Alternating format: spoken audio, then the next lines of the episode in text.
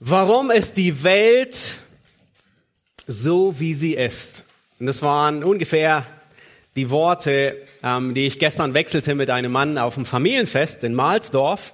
Und ähm, ich war sehr überrascht, dass er als ähm, tiefgläubiger Atheist ähm, die Gesellschaft mit offenen Augen beobachtet und sich fragt und in gewisser Weise entrüstet ist, wie die Gesellschaft sich entwickeln kann dahin, wo sie gerade ist, wie die Welt sich dahin entwickelt. So viele ähm, so viel Moral über Bord geworfen wird. Und äh, wir hatten wirklich ein ähm, sehr gutes Gespräch und die Antwort ist nur teilweise richtig, dass der Mensch die Ursache allen Bösens ist. 1. Mose 3 ist tatsächlich eine Antwort.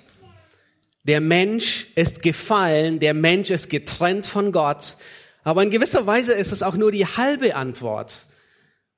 Der andere Teil der Antwort ist, weil es eine geistliche Armee gibt, die daran arbeitet, Gottes Ratschluss, Gottes Plan in dieser Welt zu zerstören.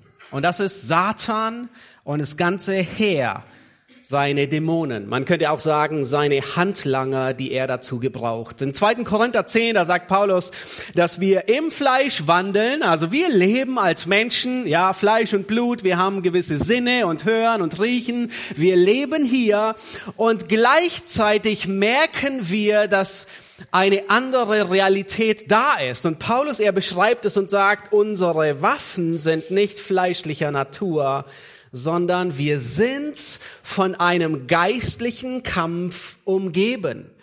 Nun, wir sind in unserer Studie in, ähm, in, in, in, im Buch Daniel.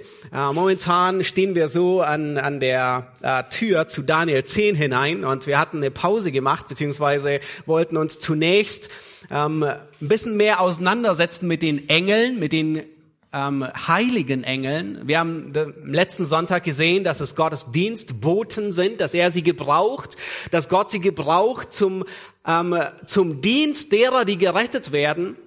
Und heute wollen wir uns ansehen, wie sieht es eigentlich mit den anderen Engeln aus, mit der anderen Seite, mit den Dämonen, mit Satan. Nun, so oft ist äh, Satan in mancherlei Munde.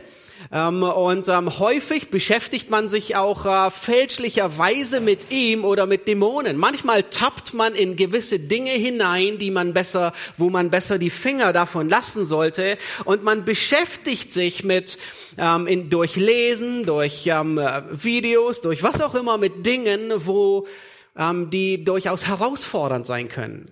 Und das Ziel heute ist, wir wollen sehen, was sagt die Bibel über Dämonen und seine Handlanger. Nun, es gibt viele Theorien über die Dämonen. Ähm, eine sehr amüsante ist, ähm, es sind die Geister verstorbener, böser Menschen. Und zum Glück ist dem nicht so. Ja, vielleicht wünschten sich auch manche, manche, es wäre so. Aber es sind nicht die Geister von Menschen, die verstorben sind, die böse waren. Manche sagen, es sind die Geister einer frühen Rasse vor Adam auch nicht. Wir haben gesehen, die Bibel, die hat eine ganz klare Antwort, und zwar sind es Engel, die gefallen sind. Nun, nicht gestolpert im Sinne von, sie sind gestolpert und gefallen, sondern sie sind in eine Rebellion gegen Gott gezogen und sie sind in Sünde gefallen. Wir können Engel nicht orten, wir können Dämonen nicht orten, weder mit einer Wünschelrute noch mit irgendeinem Geigerzähler aber wir sind umgeben davon. Paulus sagt, wir sind in einer Realität und sie ist real. Nun, wir möchten uns heute fünf Dinge insbesondere ansehen. Ähm, ihr habt die Gliederung im Wochenblatt und ähm, bei meiner Predigt, die, die nicht wirklich am Text entlang geht, sondern wo man viele Texte studiert, also ist immer ein bisschen herausfordernd, ja. Wir wollen uns zunächst ansehen, wie kam es dahin, wo es heute der Fall ist. Wie kam es zu den Dämonen? Und wir schauen uns den Fall Satans und der Dämonen an. Dann wollen wir uns ansehen, wie ist nun Satan, der gefallen ist? Wie ist sein Wesen? Ähm, was sind seine Machenschaften? Was beabsichtigt er?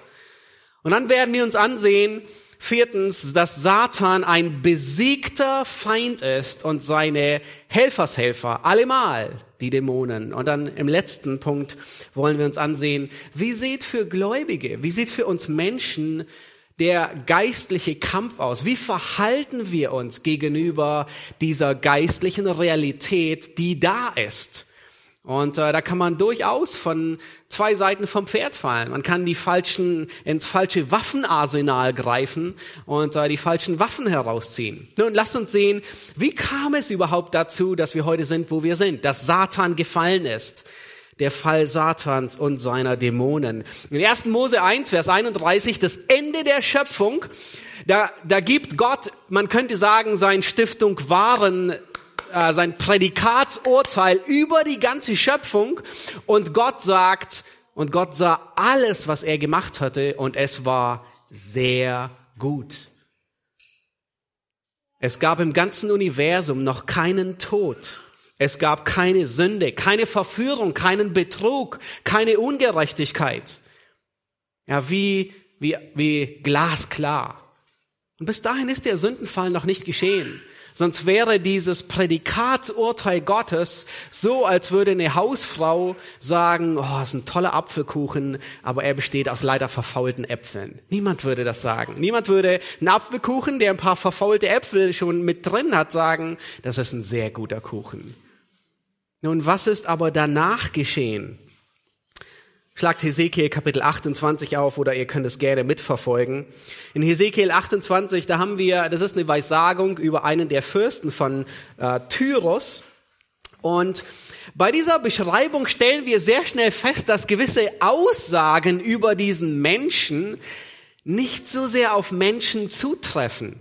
Sie treffen nicht auf, auf, auf einen Menschen überhaupt nicht zu, sondern auf Engelwesen.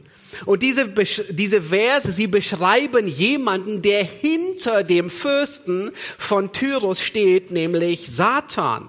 Und es ist kein ungewöhnliches Muster, das wir in der Bibel finden. Ihr erinnert euch wahrscheinlich an, an David. Ja, viele Psalmen, die von David sprechen, die sprechen über den, der hinter David oder nach David kommt, nämlich der Messias. Und äh, wir erinnern uns, dass äh, Jesus einmal zu Petrus sagt, geh hinter mich, Satan. Er nennt ihn Satan. Nun war es Satan nun? Es war jemand, der durch Petrus spricht.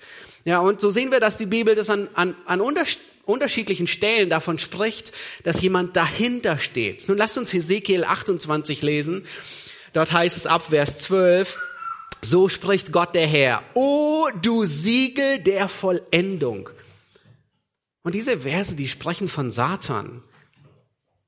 Voller Weisheit, vollkommener Schönheit, in Eden im Garten Gottes warst du. Nun ist es offensichtlich, dass der König von Tyros nie im Garten Eden war. Ja. Und viele dieser Beschreibungen, die, die können nicht auf einen Menschen hinweisen. Vers 13, deine kunstvoll hergestellten Tamburine und Flöten, das sind Musikinstrumente, die waren bei dir, am Tag deiner Erschaffung wurden sie bereitet. Nun, es könnte sehr gut sein, dass Satan der himmlische Chorleiter war. Er war derjenige, der die Musik anstimmte. Nun, das bedeutet nicht, dass man auf Musiker immer besonders achten soll, ähm, sondern es bedeutet ganz im Gegenteil. Ähm, dass wir, wir, wir sehen darin, dass Gott, als er Satan schuf, den das mächtigste und das schönste Engelwesen im ganzen Universum, zu was macht Gott ihn? Zu einem Musikleiter. Das zeigt, wie viel Wert Gott Musik gibt. Er liebt gute Musik. Er freut sich an guter Musik. Gute Musik verherrlicht ihn. Und das ist der Grund, warum wir singen. Das ist der Grund, warum wir Gott mit jeder Faser unseres Körpers anbeten, wenn wir singen. Nicht nur unsere Lunge, nicht nur unsere Stimmbänder, sondern sogar unsere Zehen, die halten die Spannung, weil wir stehen und wir singen. Wir loben Gott mit jeder Faser unseres Körpers. Und es macht deutlich, wie sehr Gott Musik liebt. Vers 14. Du warst ein gesalbter, schützender Cherub. Du warst auf dem heiligen Berg Gottes. Nun, dieser Ausdruck, er wird nicht für Menschen gebraucht, niemals. Ein Cherub ist ein Engelwesen, das die Herrlichkeit Gottes beschützte. Und wir sehen hier, wie großartig Satan ist, beschrieben wirst. Vers 15. Du warst vollkommen in deinen Wegen vom Tag deiner Erschaffung, bis Sünde in dir gefunden wurde. Darum habe ich dich von dem Berg Gottes verstoßen und dich, du schützender Cherub, dein Herz hat sich überhoben wegen deiner Schönheit. Du hast deine Weisheit um deines Glanzes willen, ist er erhoben worden. Nun, wir gehen zu Jesaja Kapitel 14 und es sind die nächsten Verse, können Sie entweder mit aufschlagen oder mitverfolgen und da finden wir ähnliche Worte. Diesmal ist es ein Spottlied über den König von Babylon, aber auch hier stellen wir fest, dass so viele Dinge nicht auf einen Menschen zutreffen und es sind in der Tat, wie wir vorhin im Glaubensbekenntnis gesehen haben, ja, diese Bibelstellen sind genau die Bibelstellen, die vom Fall Satans sprechen. Und hier wird ein bisschen deutlicher gemacht, wie ist er gefallen? Was war die Ursache? Schaut euch Vers 12 an. Wie bist du vom Himmel herabgefallen, du Glanzstern, Sohn der Morgenröte? Wie bist du zu Boden geschmettert, du Überwältiger der Nationen? Und doch hattest du dir in deinem Herzen vorgenommen, und jetzt achte darauf, was hier gesagt wird, weil das ist der Ursprung aller Sünde was, was Satan sich in seinem Herzen vorgenommen hat. Ich will zum Himmel emporsteigen, meinen Thron über die Sterne Gottes erhöhen und mich niederlassen auf dem Versammlungsberg im äußersten Norden. Ich will emporfahren auf Wolkenhöhe. Und dieser letzte Satz, er, er, er, er macht alles am deutlichsten. Dem Allerhöchsten mich gleich machen. Er war unzufrieden. Er wollte sein wie Gott. Er wollte Gott sein. Das ist Selbstsucht und Stolz in einem gebündelt. Nun, das ist der Ursprung und der Kern der Sünde.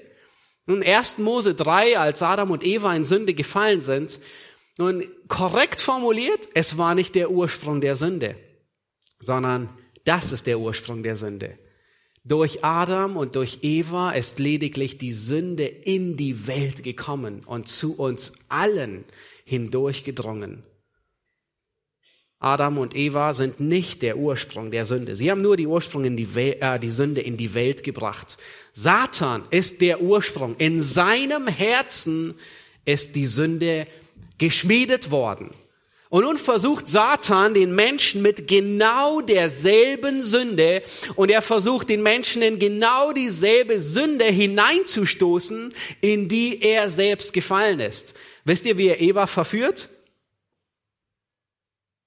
Ihr werdet sein wie Gott. Das ist das, was er sein wollte. Wie Gott. Selbstbestimmung.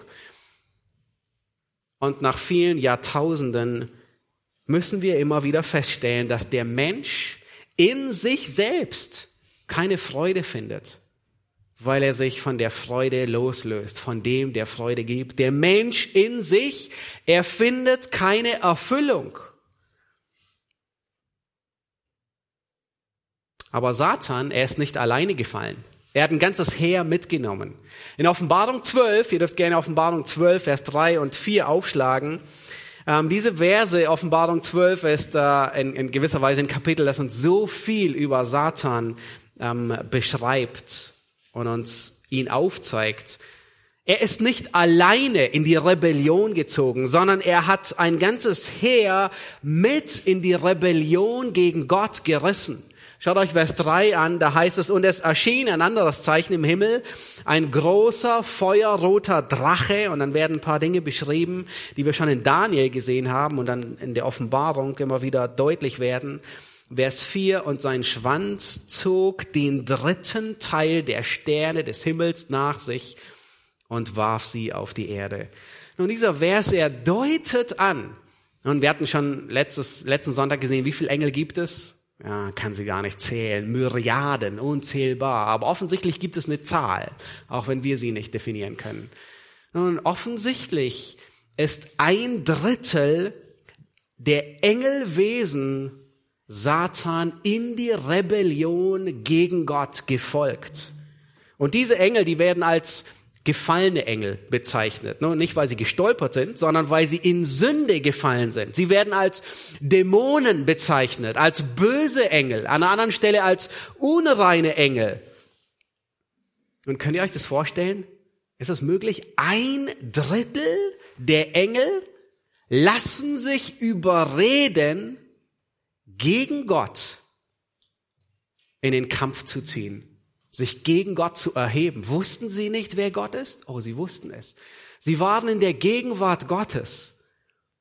Aber das macht deutlich, wie mächtig und wie listig und wie gerissen Satan ist. Er verführt ein Drittel der Engel, die Gott dienen, die um den Thron Gottes dienen. Man könnte, er, Satan hat eine derartige Überredungskunst, man könnte fast sagen, er kann einem Eskimo Eis verkaufen und er würde eine ganze Scheune davon kaufen, obwohl er es nicht braucht. Aber er ist so listig, er ist so verführerisch. Es scheint, dass er auf demselben Rang ist wie die anderen Erzengel, wie Gabriel und Michael.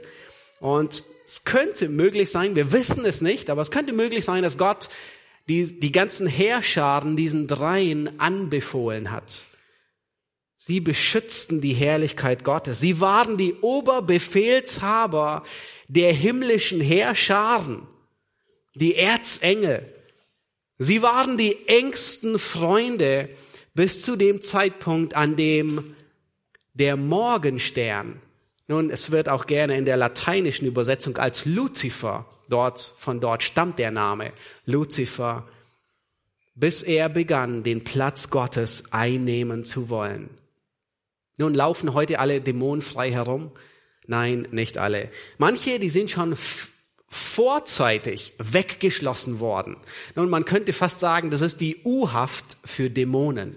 Die sind jetzt schon in Untersuchungshaft und die sind nicht mehr, die werden nicht mehr freigelassen. Judas und Petrus, die erwähnen davon, Judas sagt zum Beispiel in Judas Vers 6, dass Engel, die ihren Herrschaftsbereich nicht bewahrt haben, für das große Gericht mit ewigen Fesseln aufbewahrt werden. Und der ganze Kontext, in dem ganzen Kontext wird Sodom und Gomorra erwähnt, Unzucht bis zum Äußersten. Ähm, da wird gesagt, dass sie anderem Fleisch nachgegangen sind. Und dann heißt es dort, dass sie ein warnendes Beispiel sind für alle, die die Strafe des ewigen Feuers erdulden. Nun, es ist gut möglich, dass diese Dämonen, die schon weggeschlossen sind, die sind schon die sind schon abgeschlossen, die, die sind nicht mehr frei. Es ist gut möglich, dass das die gefallenen Engel sind aus 1. Mose 6. Vielleicht kennt ihr die Begebenheit, wo ähm, einige, das heißt von Gottes Söhnen, die ihren Bereich verlassen und sich mit Frauen, mit menschlichen Frauen einlassen und Kinder zeugen. Und es waren die Riesen der damaligen Zeit. Wäre möglich, dass das die Dämonen sind, die so grotesk gesündigt haben, dass Gott sie augenblicklich in den Abyss abschließt, in den Abgrund wegschließt, da bleiben sie. Ähm, sie sind nicht mehr frei. Und äh, wir kommen später noch einmal drauf zurück, aber in Lukas 8, da treibt Jesus Dämonen aus und sie sagen, sie bitten ihn förmlich darum, schließ uns nicht, gebiete uns nicht in den Abgrund zu fahren. Sie wissen, es gibt einen Ort, der, da sind Dämonen für immer weggeschlossen, die Untersuchungshaft, da kommen sie nicht mehr raus. Und sie bitten ihn, ihnen nicht zu gebieten, dahin zu gehen. Und Gott gestattet es. Wir werden nachher noch mehr davon sehen. Nun, wie ist Satan und das Wesen der Dämonen? Das ist der zweite Aspekt, den wir uns ansehen. Wie, wie ist er? Nun, Satan, er ist ein Geschöpf. Satan, er ist nicht Gott. Er ist zwar eines der mächtigsten Geschöpfe, aber er ist erschaffen. Satan ist nicht ebenbürtig mit Gott. Sie sind nicht auf einer Stufe. Satan ist nicht allmächtig. Er ist nicht allgegenwärtig. Nun, Satan, er befiehlt ein ganzes Heer. Er hat ein ganzes Regime. Aber er kann nicht zu jeder Zeit an jedem Ort sein. Ich weiß nicht, ob du darüber nachgedacht hast. Ich schon manchmal. Ich weiß nicht, ob ich jemals in meinem Leben Satan direkt begegnen werde. Ich meine, wir sehen ihn sowieso nicht. Aber er ist nicht allgegenwärtig. Er ist nicht überall auf der Welt. Ich, wir wissen nicht, wo er gerade ist. Und es kann gut sein, wir begegnen ihm nie, weil wir zu kleine Fische sind. Er hat größere, ähm, wichtigere Dinge zu tun. Aber er hat seine Helfershelfer. Und im Neuen Testament, das Neue Testament unterscheidet manchmal gar nicht bewusst ob Satan derjenige ist, der Menschen zu Fall führt, oder ob es seine Dämonen sind. Äh, das heißt in 1. Petrus, Satan geht herum wie ein brüllender Löwe und sucht, wen er verschlingen kann. Er hat seine Helfershelfer. Das heißt, auch wenn er, auch wenn er dir vielleicht nie begegnet, ähm, da ist ein ganzes anderes Heer, das er benutzt für seine Zwecke. Er ist nicht allwissend. Satan weiß nicht alles. Er weiß nicht, was du denkst. Nun, aber er kennt den Menschen sehr gut. Er hat, äh, wir Menschen, wir sind für ihn genauso ein offenes Buch wie unsere Kinder für uns. Weißt du manchmal, was deine Kinder denken, was in ihnen vor sich geht, ehe sie den Mund auftun? Oh, sehr oft wissen wir das, nicht wahr? Das heißt, wir, wir, wir sind auch nicht allwissend, aber sehr oft wissen wir, was in ihnen vor sich geht. Ähnlich sind, ähnlich kann er den Menschen sehr gut lesen. Satan, er ist nicht allmächtig. Nun, viele Mythologien, die haben so eine Vorstellung wie Yin und Yang. Schon mal gehört? Wie gut und böse, schwarz und weiß.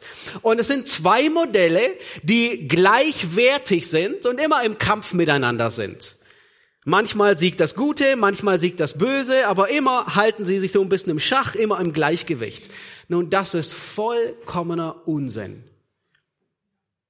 Satan, er hat nur so viel Macht, wie viel Macht Gott ihm gestattet. MacArthur, er formuliert es sehr amüsant. Er sagt an einer Stelle, seine Rebellion, Satans Rebellion, die ist schiefgegangen. Er hat es nie geschafft, die Herrschaft Gottes abzuschütteln. Viel schlimmer, er wurde ins Exil verbannt. Seine Rebellion ist nicht geglückt. Nun, er hat viel damit bewegt, aber er hat es nie geschafft, Gott vom Thron zu stoßen. Ich glaube, es war Luther, der sagte, dass Satan an der Leine Gottes ist. Nun, ein sehr guter Ausdruck. Satan ist wie ein Hund an einer Hundeleine. Er liegt in Ketten und er hat einen großen Radius, wo er wirken kann, aber nur so lang, wie seine göttliche Leine es ihm gestattet, nicht weiter. Und Gott, er ist so souverän, dass Gott sogar die Machenschaften Satans gebrauchen kann, um seinen Ratschluss schlussendlich umzusetzen. Ähm, nun, wir kommen noch in unserer Schriftlesung in 1 Samuel dazu, wo wir davon lesen, dass Gott einen bösen Geist gebraucht, um Saul zu peinigen. Nun, was ist ein böser Geist? Ein Dämon. Gott gebraucht ihn, Gott schickt ihn sogar. Gott gebraucht einen Engel, um Satan, äh, einen Engel Satans, um Paulus zu demütigen. Da Paulus sagt, ein Engel Satans peinigt mich. Gott gebraucht sie um andere demütig zu halten. Und schlussendlich Gott gebraucht die größte Niederlage der Menschheitsgeschichte, den Verrat von Judas und den Tod seines Sohnes für das allergrößte Rettungswerk Gottes. Er errettet Menschen. Wir sehen, Satan ist wirklich an der Leine Gottes. Gott gestattet ihm. Satan ist ein Widersacher. Nun, es gibt viele Namen, die für Satan gebraucht werden und meistens beschreiben diese Namen sein Wesen. Es wird über ihn gesagt, er ist ein brüllender Löwe, er, ist, er wird als Engel des Lichts bezeichnet oder Beelzebub, ja, der, der Anführer aller Dämonen. Er wird als Drache oder Schlange oder Feind oder Fürst dieser Welt bezeichnet. Er wird als Lügner und Mörder und Verkläger bezeichnet. Aber der häufigste Name ist auch meistens den, den wir gebrauchen. Das ist Satan. Wisst ihr, was das bedeutet? Das bedeutet ein Widersacher, ein Gegenspieler. Er ist ein Gegenspieler Gottes. Er will die Pläne Gottes vereiteln und zerstören. Er ist das Gegenteil von Gott. Ich habe eine Liste zusammengestellt, wo Satan das Gegenteil ist von Gott. Nun, Gott ist Licht, das wissen wir. Was ist Satan? In ihm ist Finsternis. Gott ist Wahrheit. Was ist Satan? Er ist voller Lüge, aber auch Halbwahrheiten. Und wir sehen, offensichtlich ist eine ganze Halbwahrheit eine ganze Lüge. Viele Dinge zu unterschlagen. Er ist ein Betrüger. Gott ist voller Gerechtigkeit. Satan, er verdreht, er pervertiert alles. In Gott ist Liebe. Satan, er ist voller Hass. Gott gibt Leben. Was bringt Satan? Er bringt den Tod. Gott befreit, Satan versklavt. Satan klagt an und es ist Christus, der verteidigt. Gott erschafft Satan, er kopiert nur. Er kann nichts Neues erschaffen. Er ahmt nach. Die Kirchenväter, einer der Kirchenväter, ich glaube es war Irenäus oder Tertullian, ähm, er, er bezeichnete Satan als den Affen Gottes. Er äfft alles nach, was Gott tut. Gott ist demütig, Satan ist hochmütig, Gott ist heilig, Satan ist der Inbegriff von aller Sünde und allen Verderbens. Und schlussendlich sehen wir, dass Gott ein barmherziger Retter ist und Satan, er ist ein unbarmherziger Sklaventreiber. In Johannes Kapitel 8, Vers 44, da wird eine der Eigenschaften Satans am besten zusammengefasst. Und ich, und ich denke, das ist die beste Definition für über Satan, weil sie von Christus selbst kommt. In Johannes 8, da wird gesagt, Satan, er wird beschrieben, was er ist. Er ist ein Menschenmörder. Schaut euch Johannes 8, Vers 44 an.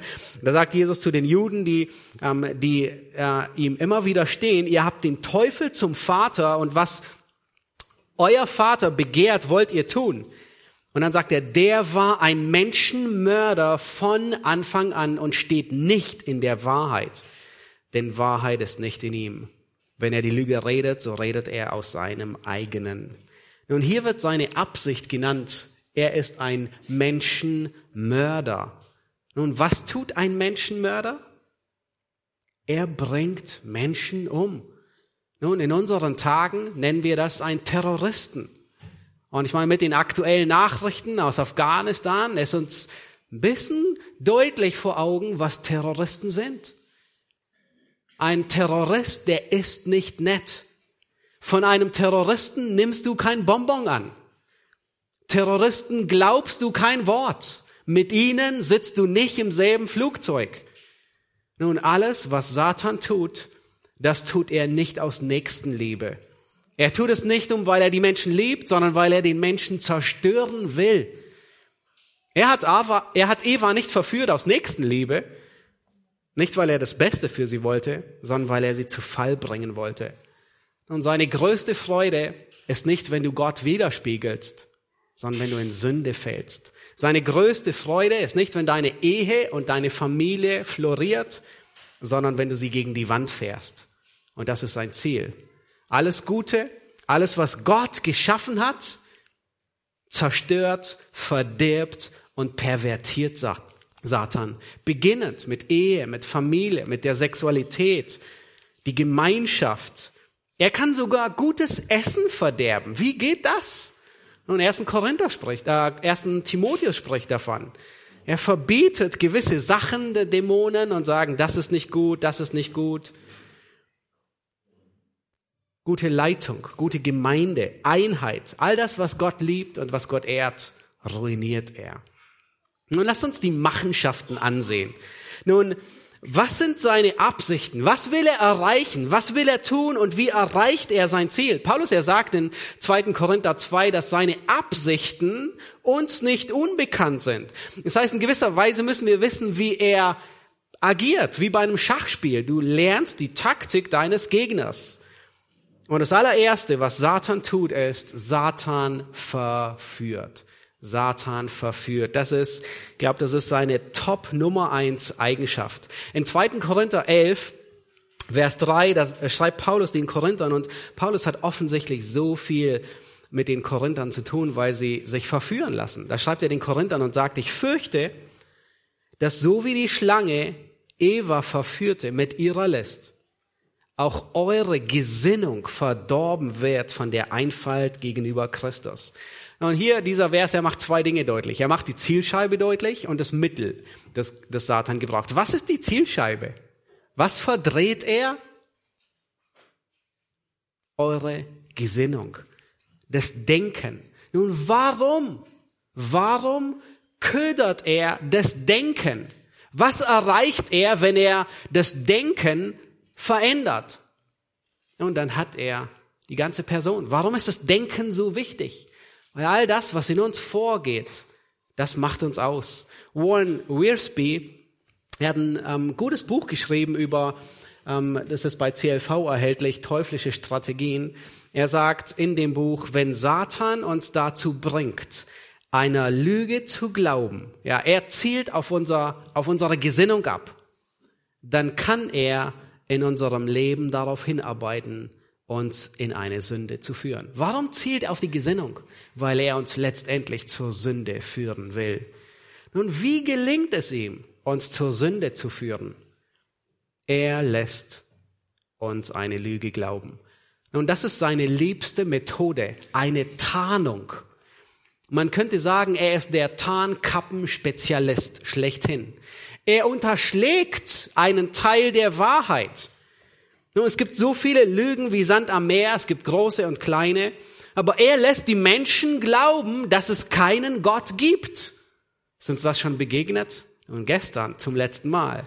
Ähm, Menschen glauben, er lässt sie glauben, es gibt keinen Gott. Nun, diese Idee, dass man Gott los wird, die begann nicht erst mit Darwin, sondern die ist so alt, wie die Menschheit alt ist. In Psalm 14 heißt es, der Narr sagt, der Tor sagt, es gibt keinen Gott. Aber Satan, er ist so effektiv, diese Lüge zu verbreiten, ist euch bewusst. Und äh, wenn ihr Kinder habt, dann wisst ihr, wo die überall drin steckt. In jedem Schulbuch steckt sie drin. Die Lüge, die ist wissenschaftlich getarnt. Das ist unglaublich. Die hat so einen Pinselanstrich, dass es so aussieht, als wäre es wirklich tief wissenschaftlich durchdacht. Die Lüge, wie, wie kann er diese Lüge so verbreiten? Oh, sie ist allgegenwärtig. Sie ist in jedem Sender, sie ist auf jedem Kanal, sie ist überall. Wenn alle es glauben, dann muss es richtig sein. Ist es nicht so? Offensichtlich kann er so gut verführen. Und er weiß, wie man effektiv verführt. Er hat Erfahrung darin. Mehr Erfahrung wie jeder andere. Wenn er dich ruinieren will, wenn er deine Ehe ruinieren will, deine Familie zerstören will, dann trägt er nicht einen Sprengstoffgürtel um die Hüfte, sondern er verführt dich mit einer guten Figur. Er weiß, wie Satan, Satan weiß, wie er verführen kann. Er lässt Menschen glauben, dass es nicht so schlimm ist. Nun, das Verrückteste finde ich, dass Satan seine Halbwahrheiten meistens nur eine Handbreit neben die echte Wahrheit platziert. Das ist unvorstellbar. Nun, das Evangelium ist die rettende Botschaft, nicht wahr? Das wissen wir. Das Evangelium, es, es reißt den Stolz des Menschen nieder. Es besagt, du bist ein Sünder und du kannst vor Gott nicht bestehen in deiner Schuld. Und gleichzeitig gibt es Hoffnung in Jesus Christus, weil er die Schuld bezahlt hat, weil er unsere Gerechtigkeit ist. Aber wisst ihr, was Satan tut? In dasselbe Beet pflanzt er Unkraut hinein, neben das echte Evangelium. Und das ist so unvorstellbar. Er sät Unkraut. Er lässt Menschen glauben, dass sie gar nicht so schlecht sind. Er benutzt Religion, um Menschen einzugarnen. Und sogar in Kirchen. Nun, was, sollte, was sollten Menschen in Kirchen hören? Das Wort Gottes, das Evangelium. Aber in Kirchen, an dem Ort, wo sie gerettet werden sollten, da füttert er sie mit einem falschen Evangelium, das sie mitten in die Hölle hinein begleitet. Die Täuschung, die ist so raffiniert. Er lässt sie wissen, dass gute Werke ihnen Gnade zur, zur Errettung vermitteln. Er lässt sie sogar beten. Satan lässt Menschen beten. Zu wem? Nun, zu Götzen, aber auch zu Maria. Zu vermitteln. Am letzten Tag, da wird die Maske dieser Maria, die angebetet wird, fallen. Und es wird sichtbar werden, dass es eine hässliche Fratze eines Dämones dahinter war. Ich war überrascht über gewisse ähm, Verse in den Psalmen und in Korinthern, die deutlich machen, dass hinter Götzen Dämonen stecken. Schaut euch Psalm 106, Vers 37 an. Nun, wir wissen, ähm, die Israeliten, die haben ihre Kinder geopfert, unvorstellbar. Sie haben den Kindern dem Moloch geopfert. Das war ein Götze. Aber wisst ihr, was Psalm 106 sagt? Und sie opferten ihre Söhne und ihre Töchter den Dämonen. Dem Moloch. Er war ein Götze. Aber offensichtlich steht ein Götze hinter dem Gött, ein, ein Dämon hinter dem Götzendienst. 1. Korinther 10, Vers 20 sagt Paulus dasselbe. Nein, sondern dass die Heiden das, was sie opfern, den Dämonen opfern und nicht Gott. Das heißt, hinter Irrlehrern, hinter, ähm, hinter Götzen stehen Dämonen. Das sind Satans Handlanger, die Menschen verführen. Und eines Tages wird die letzte Maske fallen. In 1. Timotheus 4, Vers 1 sagt Paulus genau das. Er sagt, der Geist sagt ausdrücklich, dass in den späteren Zeiten etliche vom Glauben abfallen und sich irreführenden Geistern und Lehren der Dämonen zuwenden werden durch die Heuchelei von Lügenreden. Das heißt, hinter Irrlehren stecken Dämonen. Und ich denke, dass hinter manchen Ideologien, die heute so global verbreitet werden, durchaus Dämonen stecken. Die Evolutionstheorie, es gibt die Hölle noch nicht, aber man, kann, man könnte sagen, sie ist mitten in der Hölle geschmiedet worden. Die historisch-kritische Methode, ähm, eine Methode, die die Glaubwürdigkeit der Schrift die Beine bricht, die die Kraft der Schrift raubt, die ist mitten im Reagenzglas des dämonischen Labors gebraut worden. Er gebraucht Dämonen, um Menschen in die Irre zu führen. Er täuscht. Und zwar nicht nur Ungläubige. Offenbarung 12 sagt, dass er den ganzen Erdkreis verführen will, sondern sogar Gläubige. Und vielleicht denkst du, na, ich lasse mich nicht gerne an der Nase herumführen. Niemals. Ich, ich passe schon auf. Aber vielleicht hast du schon mal gedacht, ah, das ist nicht so schlimm. Ja, vielleicht irgendwie eine Seite auf dem Internet besucht, zwei Klicks gedrückt ähm, eine Seite, die deine Fantasie zum Sündigen anregt und du dachtest, ah, ist nicht so schlimm. Satan, er gaukelt dir vor, dass du sündigen kannst, so viel du willst, aber es gibt keine Konsequenzen. Und das Beispiel, das wir heute in der Schriftlesung hatten, ist so ein ernüchterndes Beispiel. Jedes Mal kriege ich Gänsehaut. Saul sündigt und Gott zieht die Konsequenzen. Du kannst nicht einfach drauf los sündigen, wie viel du willst. Vielleicht hast du schon mal gedacht, vielleicht denkst du, oh Satan, er, er betrügt mich nicht. Oh doch, er führt dich auch in das Licht. Vielleicht hast du schon mal gedacht, ah, wenn ich nur das hab, dann bin ich wirklich glücklich. Es ist das Letzte, was ich brauche, um glücklich zu sein. Und das kennen wir meistens von unseren Kindern. Wenn ich das hab, dann, dann, dann bin ich so glücklich, dann, dann brauche ich nichts mehr. Und es geht zwei Tage gut, drei Tage gut. Es geht zwei Wochen gut, zwei Monate und wir merken, wir sind Satan auf den Leim gegangen. Er hat uns getäuscht. Er hat uns Glück und Freude versprochen in Dingen, die keine Freude bieten.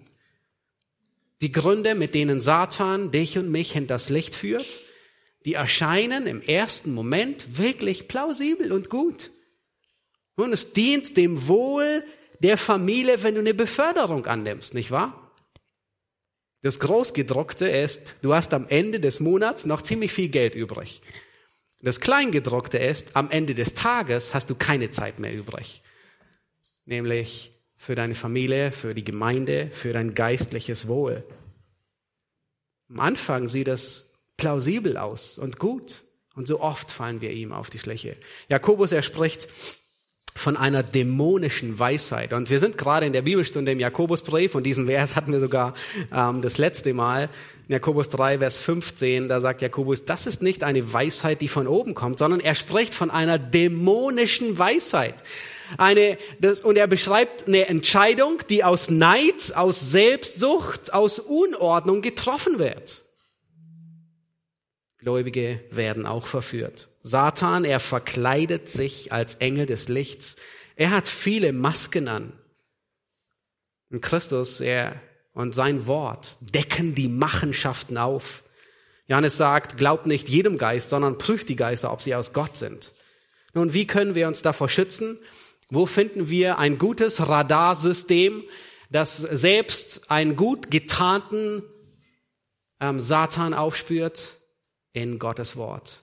Und zwar nicht nur es zu kennen und nicht nur es auswendig zu kennen, sondern es zu bewahren. Ihr erinnert euch an Eva, sie kannte Gottes Wort. Sie gibt sogar Gottes Wort wieder. Aber sie bewahrt es nicht. Wir müssen es kennen, es bewahren und es halten. Es ist nicht sonderbar, dass, Gott, dass Satan immer Gottes Wort angreift. Wir erinnern uns bei Eva, auf was, geht, auf was geht er los? Auf Gottes Wort. Sollte Gott gesagt haben. Erinnert ihr euch an das Gleichnis von dem vierfachen Ackerboden? Ähm, Jesus berichtet, äh, der Same wird ausgestreut. Was geschieht bei dem allerersten Ackerboden? Die Vögel kommen. Und was nehmen sie weg? Das Wort Gottes. Warum hat er es so scharf auf das Wort Gottes? Weil das Wort Gottes ihn enttarnt. Das Wort Gottes deckt ihn auf. Es, äh, es spürt ihn auf. Und es zeigt seine Machenschaften auf. Satan, er versucht zur Sünde. Nun, wir haben gesehen, er ist ein Menschenmörder. Wie bringt er Menschen um? Durch die Sünde, weil der Lohn der Sünde ist der Tod. Er will, dass du in Sünde fällst und dass du dich in Sünde verstrickst. Er will, dass du unbrauchbar wirst für Gott und sein Reich. Sein Ziel ist, dich zu Fall zu bringen. In Matthäus 10, da werden ähm, seine Handlanger, die Dämonen, unreine Geister bezeichnet. Nun, dort, wo sie am Werk sind, da ist jede Form von Unreinheit und Perversion. Und wisst ihr, wo das heute sehr viel zu finden ist? Hinter vielen Industrien, die jede Art von Perversion und Pornografie und sexuellem Intrigen steuern, stehen Dämonen. Sie, sie treiben es an, sie befeuern es. Menschen lassen sich dafür gebrauchen. Es ist das Werk Satans. Nun, was will Satan noch? Er will Gottes Werk aufhalten. Satan will Gottes Werk aufhalten. Seit Beginn der Schöpfung versucht er den Erretter aufzuhalten. Wir erinnern uns ähm, an, an so viele Begebenheiten im Alten Testament, die babylonische Gefangenschaft, wo er versucht, ähm, den, den Samen zu ruinieren. Und man könnte meinen, je näher die Prophetie zu Christus kommt, umso mehr Überstunden macht Satan um Christus wirklich loszuwerden. Der, der Kindermord des Herodes, der Messias ist gerade geboren. Was soll geschehen? Er, er soll umgebracht werden.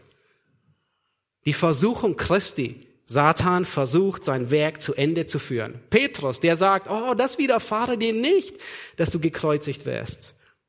Satan, er will die Ausbreitung des Evangeliums verhindern. Was tut er mit den Aposteln in der Apostelgeschichte? Nun, den allerersten lässt er umbringen, Jakobus. Die nächsten zwei lässt er ins Gefängnis werfen, Petrus und Johannes. Er schleust Irrlehren ein in die Gemeinde. Er verwässert das Evangelium. Er sät Zwietracht zwischen die Brüder. Und er will Gläubige aufhalten und ausbremsen in ihrer Begeisterung, Gott zu dienen. Das ist sein Werk. Er will das Werk Gottes aufhalten. Er gebraucht Zweifel, er gebraucht Entmutigung, Frustration. Vielleicht denkst du manchmal, ach, meine Schwachheit, die hindert mich, wirksam für Gott zu leben. Vielleicht denkst du, ich habe versagt und ich bin für den Dienst des Königs nicht nützlich. Vielleicht denkst du, dass die Umstände in deinem Leben so schwierig sind, dass du nichts für Christus tun kannst. Aber das ist, das sind Gedanken von Satan, um dich zu frustrieren, um dich zu entmutigen im Dienst. Er will Gemeinden von ihrer Aufgabe ablenken. Nun, er liebt es, wenn Gemeinden interne Grabenkämpfe führen, um nach außen nicht mehr wirksam zu sein. Er liebt es, die Gläubigen zu beschäftigen, dass sie ihren Dienst gar nicht mehr wahrnehmen. Wie tröstend ist es zu wissen, dass Christus alle Macht gegeben ist im Himmel und auf Erden. Nun, seine vierte Machenschaft ist Satan zerstört. Satan zerstört. Sehen wir bei Hiob so deutlich. Was zerstört er alles bei Hiob? Er zerstört Hiobs Hab und Gut. Er zerstört Hiobs Familie. Er bringt seine Kinder um und ähm, sorgt für Spannungen in der Ehe. Und der Höhepunkt ist, er zerstört Hiobs Körper. Er darf sogar Hiobs Körper anfassen und ihn mit Krankheiten plagen. Nun, Satan, er zielt nicht nur auf unser Denken ab, sondern auch auf unseren Körper. Und in den Evangelien, da sehen wir, dass die höchste Form der Zerstörung Satans die Besessenheit ist, wenn er sogar Besitz von Menschen annimmt. Nun, was tut Satan, wenn er sogar Besitz, das Kommando über menschlichen Körper bringt? Nun, er verursacht Krankheiten. Nun wohl, nun ganz kurz, nicht jede Krankheit ist satanischen Ursprungs. Aber Satan liebt es, Menschen zu peinigen. Wir haben es bei Hiob gesehen, bei Paulus. Nun, Paulus war nicht besessen, aber ein Engel Satans peinigt ihn. Ist möglicherweise eine Krankheit, wir wissen es nicht. In Matthäus 9, da sehen wir, dass ein Mensch besessen ist und Satan quält ihn mit Stummheit. Er kann nicht reden. In Lukas 13, da ist eine Frau gekrümmt. Und was tut Satan, wenn er die, wenn er sich ausspielen darf? Er terrorisiert Menschen. Andere plagt er mit Selbstmord und mit Selbstverstümmelung. In Matthäus 17, da ist, ähm, da kommt der Vater hoffnungslos und hilflos zu Jesus und der sagt, er spricht über seinen Sohn, dass er sich immer wieder ins Feuer wirft, sich selbst verstümmelt und ins Wasser, um, äh, um zu ertrinken. Und der Höhepunkt ist Lukas 8, denke ich, wo ein Mann von einer Legion besessen ist. Die ganze Gegend weiß, da geht man nicht hin. Alle haben Angst. Sie haben schon versucht, diesen Mann zu binden mit Ketten an Händen und Füßen. Und er ist so mächtig, dass sie ihn nicht halten. Er schlägt sich selbst mit Steinen. Und wir wissen nicht, wie er ausgesehen hat, aber er war, er hatte Wunden wahrscheinlich am ganzen Körper. Er läuft nackt herum. Er wohnt in den Gräbern. Und er hat solche Macht, dass Ketten ihn nicht halten. Alle fürchten diese Gegend.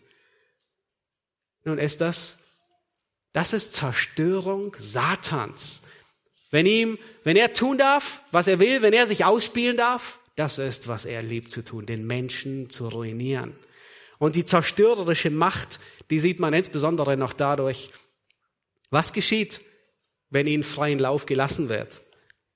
Jesus, er befiehlt ihnen, den Mann, aus dem Mann auszufahren. Und die Dämonen bitten ihn, nicht in den Abgrund. Und sie sagen, lass uns in die Schweine fahren. Nun, Juden und Schweine waren nie gute Freunde. Und ähm, von daher war der, der, war es verschmerzlich, die Schweineherde zu, ähm, äh, dahin zu geben. Aber wisst ihr, was die tun? Die laufen den Abhang hinunter und stürzten sich ins Meer. Die ganze Schweineherde. Und die Dämonen sind nicht umgekommen, die sind nicht ersoffen. Aber das macht so deutlich, was, was sie lieben. Nur Zerstörung und Zerstörung anzurichten. Den Menschen zu versklaven, zu ruinieren, zu plagen mit Krankheiten, mit Verzweiflung bis zum Selbstmord, zu entmutigen, zu frustrieren, Angst und Schrecken zu verbreiten. Nun, Satan weiß, dass er Gottes Werk behindern kann, wenn er Gottes Arbeiter aufhält. In den Evangelien lesen wir immer wieder über Besessenheit. Und es ist, es ist auffallend, wie viele Menschen besessen waren. Manche, die, manche sind schon fast zu der Annahme gekommen und gesagt, ah, das sind nur psychische Erkrankungen oder das sind irgendwelche Anfallsleiden. Aber das trifft nicht zu. Die Bibel, die kann sehr gut unterscheiden, wenn es um Besessenheit und um Krankheit geht. Jesus, er schickt seine Jünger an Matthäus 12 aus und er sagt, heilt Besessene, ähm, treibt die Dämonen aus und er gibt ihnen Macht über Krankheit. Das, das ist nicht so verwischt, wie manche sagen. Und warum waren damals so viele besessen in den Evangelien? Und es gibt einen Grund. Die Gegenwart des Sohnes Gottes. Nun, der Retter, der Messias ist da. Der hat alle finsteren Mächte wie ein Magnet auf sich gezogen. Und es hat dazu geführt, dass die ganze, Prä dass die ganze dämonische Präsenz da war, um zu richten, um zu zerstören, um aufzuhalten. Und manche fragen sich, gibt es heute Besessenheit? Ja, es gibt Besessenheit. Bei uns im Westen eher seltener wie an Orten, wo man Tür und Tor aufmacht für dämonische Mächte. Aber es gibt sie. Nun, wie gehen wir damit um? Müssen wir irgendeinen Ritus vollziehen, damit Menschen frei werden von Dämonen? Nein. Stephen Lonetti, er, er war bei den Taliabo es war ein eingeborener Stamm.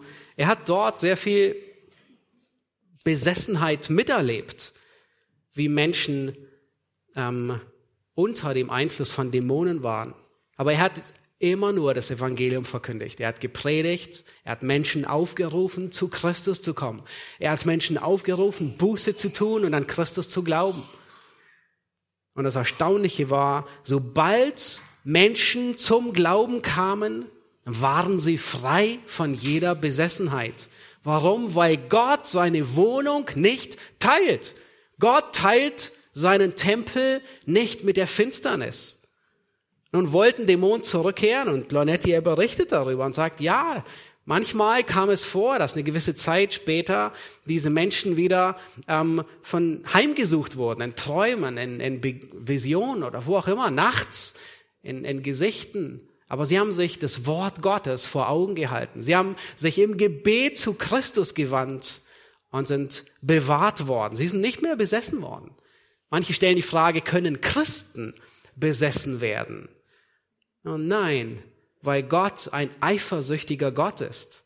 Wir lesen, dass Paulus sagt, ein, ein Dämon, ein Engel Satans peinigt ihn, aber er war nicht besessen, sondern Gott gestattet ihm nur, ähm, da äh, äh, Paulus ähm, zu demütigen. Er hat sogar dreimal deswegen zum Herrn gebetet, ihn zu befreien. Und vielleicht sitzt du da und denkst, Dämonen sind mächtig. Sie sind mächtig. Musst du Angst haben vor Dämonen? Ja, wenn du nicht gerettet bist. Wenn du gerettet bist, dann gibt es gute Nachricht. In 1. Johannes 4, Vers 4, da heißt es, Kinder, ihr seid aus Gott geboren und dann heißt es, der, welcher in euch ist, ist größer als der, welcher in der Welt ist. Wenn Gottes Geist in dir wohnt, dann, dann darfst du sicher sein, dass Gott mächtiger ist und dich beschützt. Müssen wir Angst haben vor Dämonen? Nein, nicht wenn du gerettet bist. Ehrfurcht? Ja, wir müssen uns bewusst sein, sie sind da. Wir wissen nicht, wann wir Menschen begegnen. In 1. Johannes 3, Vers 8, da sagt Jesus, hierzu ist, sagt Johannes über Jesus, hierzu ist der Sohn Gottes offenbart worden, damit er die Werke des Teufels vernichte. Nun kommt zum vierten Punkt, Satan und die Dämonen, sie sind ein besiegter Feind. Wenn wir zurückspulen und uns nochmal Hesekiel 28 in Erinnerung rufen, in gewisser Weise hätte, ich glaube, jeder von uns hätte sich gewünscht, oh, warum hat Gott es nicht ein für alle Mal dort beendet? Das ganze Drama. Er hätte Luzifer im Nu zerstören können. Und er tat es nicht. Er gestattet der Rebellion Satans, sich auszubreiten bis in die letzten Ecken und Nischen des ganzen Universums. Er gestattet Satan sein Unwesen zu treiben von 1. Mose 3 bis Offenbarung 20. Im Vergleich zur Ewigkeit ist es nur ein Augenblick, aber im Vergleich, wenn wir auf diese Zeit sehen, fühlt es sich an wie eine Ewigkeit.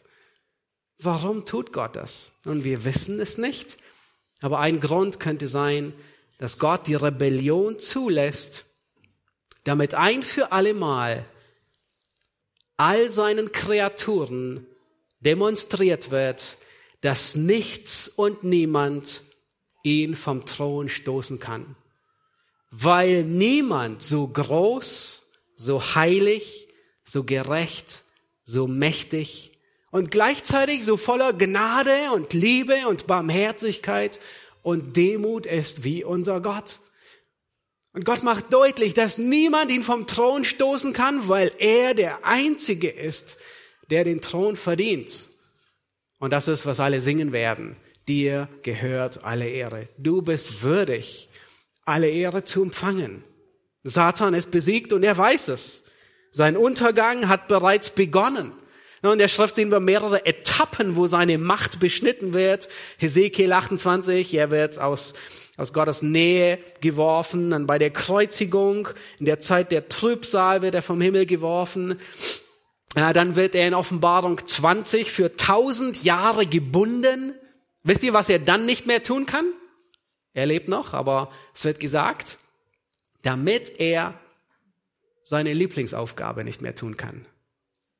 Völker zu verführen.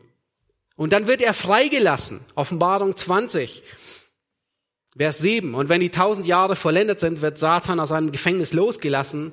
Wisst ihr, was das allererste ist, was er wieder tun wird? Und er wird hinausgehen, um die Heidenvölker zu verführen. Was zu tun? Gegen Gott in Krieg zu ziehen.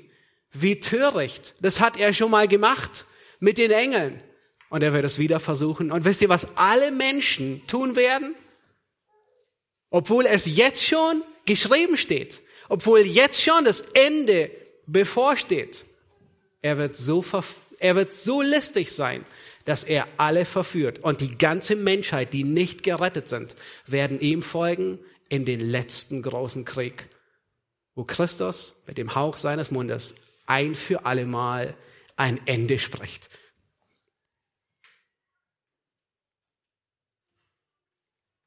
Und dann ist gut. Offenbarung 20, Vers 10. Der Teufel, der sie verführt hatte, er wurde in den Feuer- und Schwefelsee geworfen, wo das Tier und der falsche Prophet sind. Und sie werden gepeinigt werden, Tag und Nacht, von Ewigkeit zu Ewigkeit. Hier ist ein Ende. Gott bestimmt sein Ende. Die Sklaverei nimmt ein Ende, seine Machenschaften nehmen ein Ende und Christus beginnt zu regieren.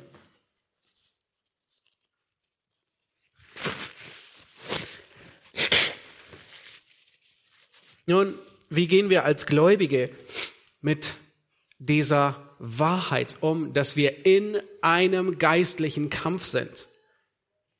Wir dürfen den Feind weder überschätzen noch unterschätzen. Wie bleiben wir siegreich? Und ich möchte, dass du drei Dinge mitnimmst. Das erste ist, wir können Satan überschätzen. Und wenn wir Satan überschätzen, dann landen wir in Angst und Entmutigung. Wir versinken, weil wir eingeschüchtert werden. In Offenbarung 12, da wird der Teufel ein Verkläger der Brüder genannt.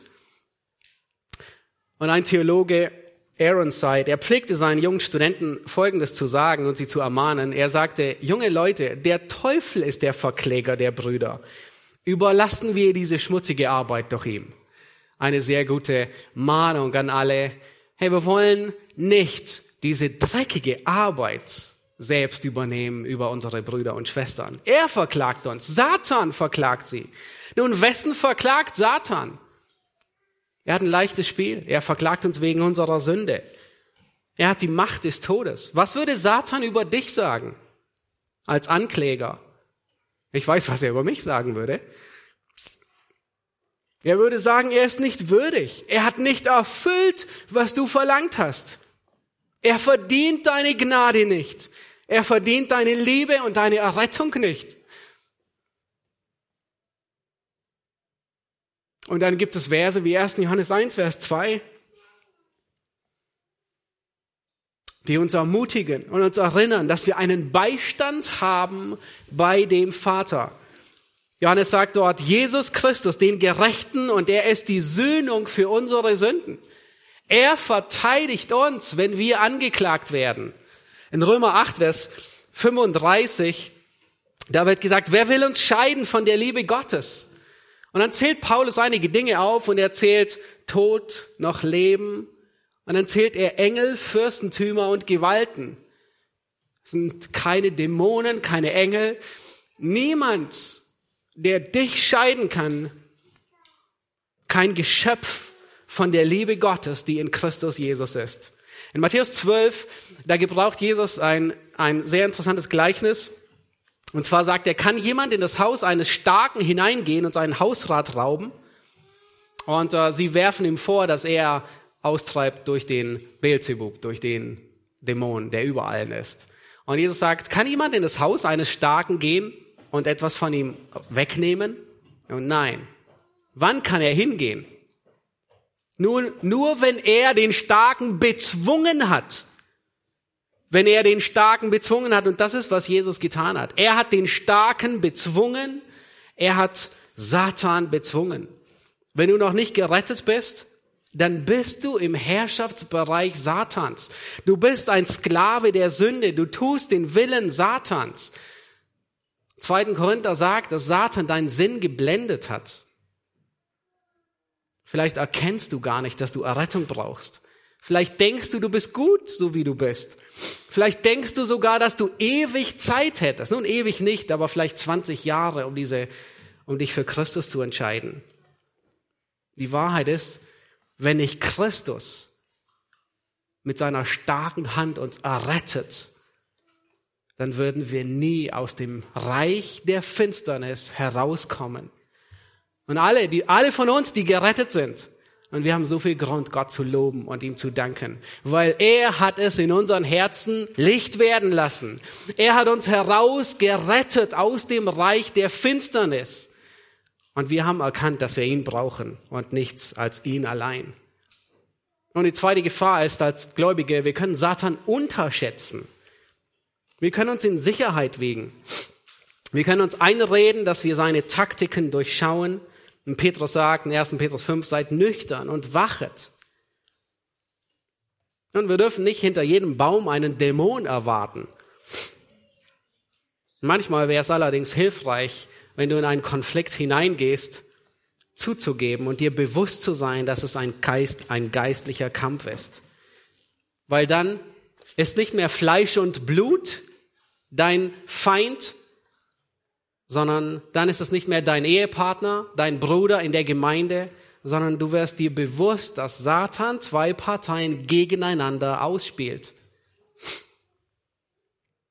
Und die dritte Wahrheit ist, wie können wir ähm, bestehen in diesem geistlichen Kampf? Nur wenn wir zu den richtigen Waffen greifen. Es gibt heute so viele falsche Vorstellungen, zu welchen Waffen greift man, ja. Und äh, es gibt Irrtümer.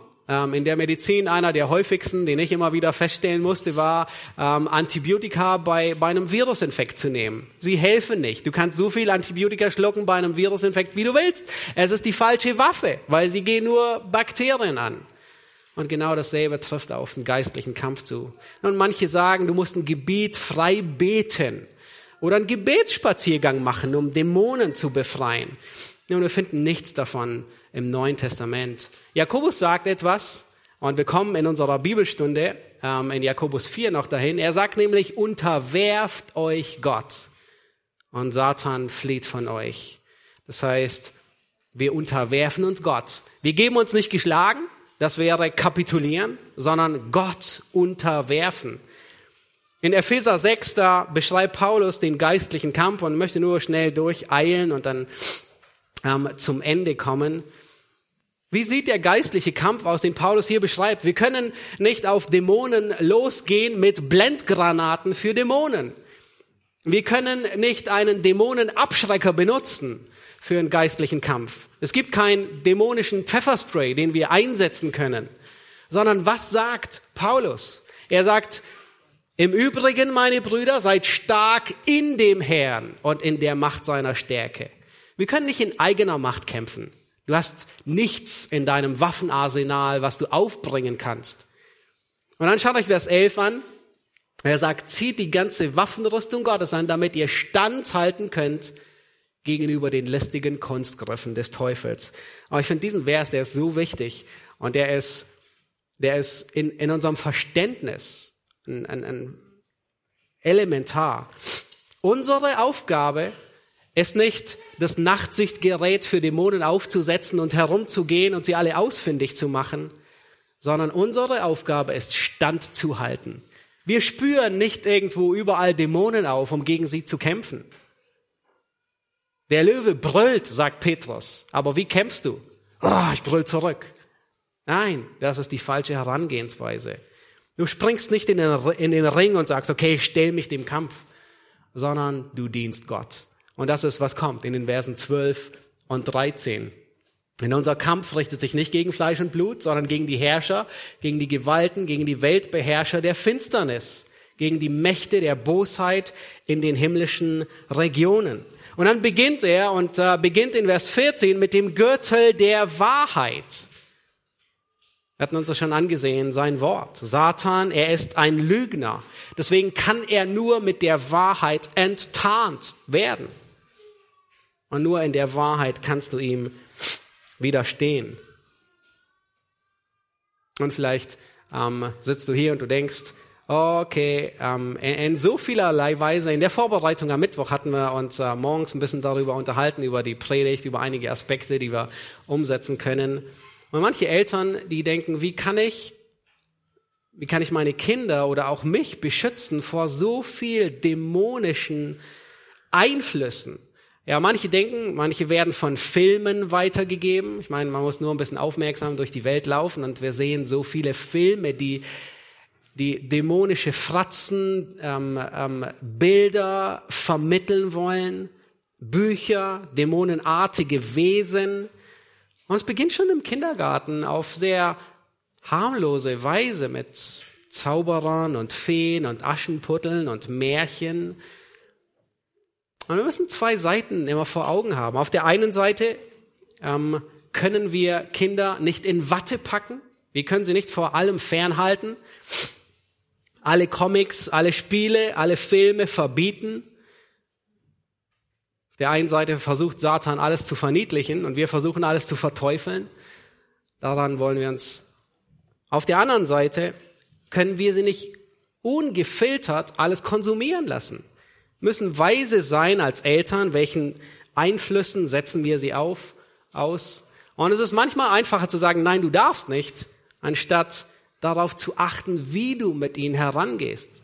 Und ich möchte dich ermutigen, wenn du Kinder hast, die herausgefordert sind durch Medien, durch Zeitschriften, durch was auch immer und ähm, die Welt da draußen, die ist äh, unvorstellbar. Am Mittwoch haben wir eine Liste aufgezählt von Dingen, ähm, wahrscheinlich bin ich zu alt dafür, aber von denen ich keinen blassen Schimmer hatte, wo wo Fratzen und, und dämonisches Gedankengut verbreitet wird. Ich möchte dich ermutigen, erstens achte darauf, was deine Kinder konsumieren und wie viel sie konsumieren. Und achte darauf, dass sie nicht eine zweite Realitätswelt aufbauen, sich flüchten in eine, in, in, in eine Welt mit hinein. Nun, uns Eltern würde es natürlich am einfachsten, einfachsten sein zu sagen, okay, bis du 18 bist, bis du aus dem Haus ausziehst, schaust du nur noch Naturserien an. Nun, es mag durchaus mal die Zeit kommen, wo Lassie ähm, zwar interessant ist, aber nicht wirklich mehr spannend ist für manche Kinder. Und das Herz, das sündige Herz, es findet ein Schlupfloch. In der Schule, bei Freunden, wo auch immer. Achte darauf, was sie konsumieren, wie viel sie konsumieren. Und hör mit ihnen zusammen oder schau mit ihnen zusammen. Ähm, wir haben es uns zur Angewohnheit gemacht, äh, bei manchen Filmen, dass, dass wir Dinge mit den Kindern zusammen ansehen. Äh, manchmal lässt man sie was schauen, um die Ruhe zu haben, nicht wahr? Aber nicht in dem Moment, wenn es heikle Dinge sind. Äh, wenn es um Filme geht, die vielleicht, wo man mit ihnen reden muss. Schau gemeinsam einen Film mit ihnen, wenn es um gewisse Dinge geht. weil du kannst augenblicklich intervenieren.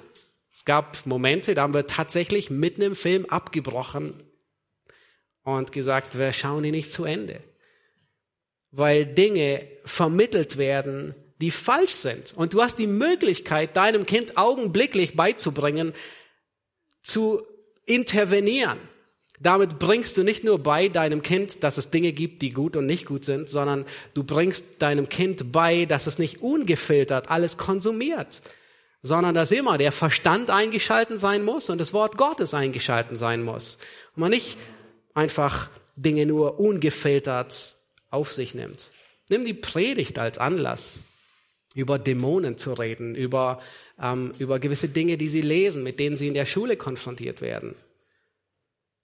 Nutze die Zeit. Es gibt kein, du schaust nur noch das oder hörst nur noch das, alles andere ist verboten. Es ist manchmal einfacher zu sagen, aber es ist nicht die beste Alternative. Nun, Paulus, er fährt dann fort, ich möchte ähm, damit schließen. Er, er spricht vom Brustpanzer der Gerechtigkeit. Er spricht nicht davon, wie wir groß in den Ring steigen, und, um, um gegen Satan zu kämpfen, sondern er sagt, Ey, unsere Aufgabe ist, Gott zu dienen. Wir fokussieren uns auf Gott. Wir konzentrieren uns nicht auf, auf Satan. Wir gehen nicht hin und, und versuchen ihn überall aufzuspüren, um überall gegen ihn zu kämpfen, sondern wir ziehen den Helm des Heils auf, das Schwert des Geistes. Und dann sagt er, und offensichtlich gab es keine Beschreibung für einen äh, römischen Legionären, weil er, er erwähnt nichts und schließt damit ab und sagt, indem ihr zu jeder Zeit betet. Das ist sein Ende. Nun, wir kommen zum Schluss und lasst uns aufstehen und zum Schluss beten und dann bleiben wir stehen und singen noch ein gemeinsames Lied. Herr, wir danken dir für dein Wort, das uns in Erinnerung ruft, dass wir in einem geistlichen Kampf sind. Und Herr, dein Wort zeigt uns auf, wie die Machenschaften Satans sind. Dein Wort zeigt uns auf, wer er ist, dass er im Grunde ein Menschenmörder ist. Alles, was er liebt, ist Menschen zu ruinieren, zu versklaven, in Sünde zu verlocken und in Sünde hineinzuschubsen. Und Herr, wie so oft sind wir den Versuchungen auf den Leim gegangen. Herr, wie so oft haben wir nicht durchsehen, durchschaut, weil wir dein Wort vergessen haben, weil wir dein Wort ignoriert haben. Herr, wir wollen uns mehr und mehr bewusst sein, dass wir in einer, einem geistlichen Kampf leben, Tag für Tag. Und dein Wort äh, nennt keine guten Aussichten, Herr, sondern je näher es an deine Wiederkunft herangeht, umso ähm, heftiger wird Satan seine letzten Geschütze ausfahren, um Herr, die Welt, die Gesellschaft ähm, von dir abzuwenden sie zu verführen gegen dich hin. Herr, wir wollen dir treu bleiben, wir wollen uns in Erinnerung rufen, dass wir nicht in unserer eigenen Macht standhaft sein können, sondern nur in deiner Kraft. Und nicht indem wir uns gegen alles Böse richten, Herr, sondern indem wir ähm, dein Reich voranbringen, indem wir dir dienen, dich lieben und deinem Wort folgen. Amen.